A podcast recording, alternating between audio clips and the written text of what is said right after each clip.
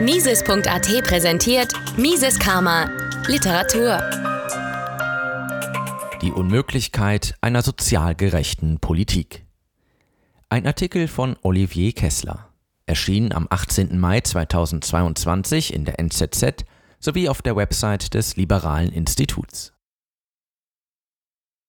Fast alle politischen Parteien haben sich im Laufe der letzten Jahrzehnte dem sozialdemokratischen Credo angeschlossen, wonach die Politik für soziale Gerechtigkeit zu sorgen habe. Darunter versteht man das Gewähren sogenannter Anspruchsrechte, also etwa ein Recht auf fremdfinanzierte Nahrung, Bildung und medizinische Versorgung.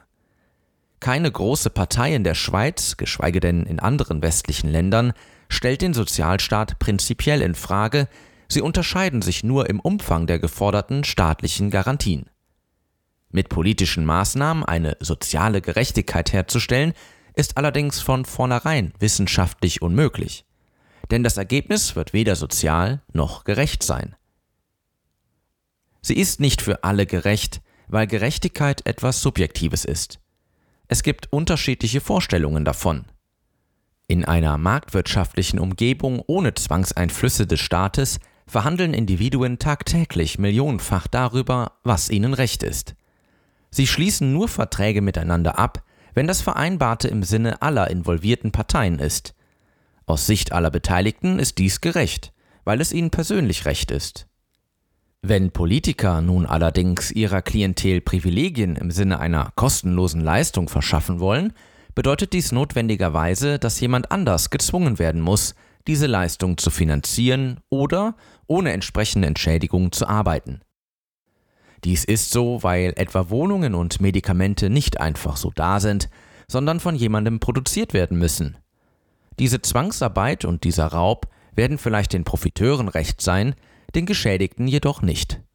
Sie empfinden es als ungerecht. Eine Politik der sozialen Gerechtigkeit führt also unausweichlich zu einer Ausweitung von Unrecht.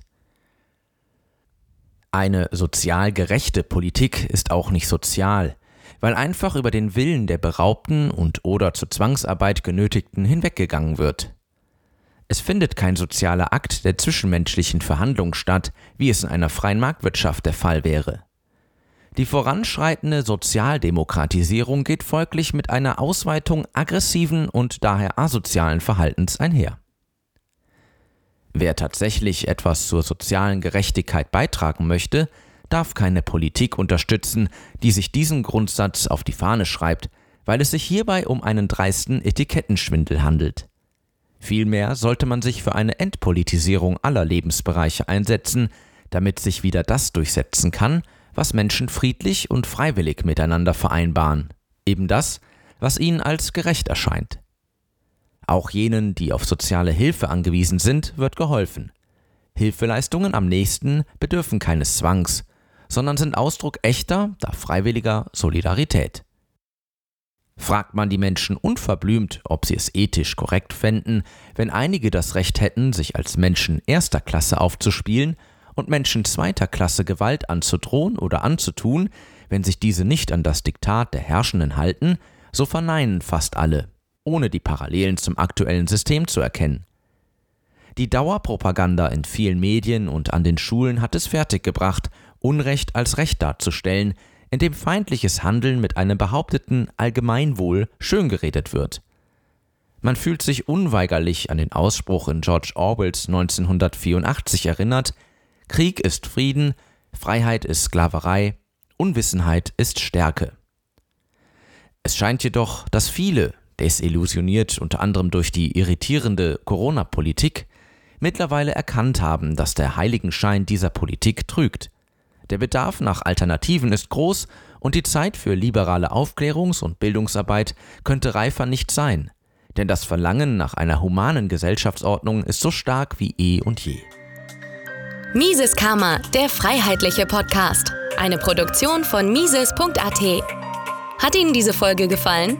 Dann teilen Sie diese Episode in den sozialen Netzwerken und hinterlassen Sie eine Bewertung auf Apple Podcasts. Um keine Folge zu verpassen, abonnieren Sie Mises Karma auf Spotify, Apple Podcasts, Deezer, Google Podcasts, Amazon Music, YouTube und überall dort, wo es Podcasts gibt. Für Anregungen, Fragen und Kritik nutzen Sie das Kontaktformular auf miseskarma.de.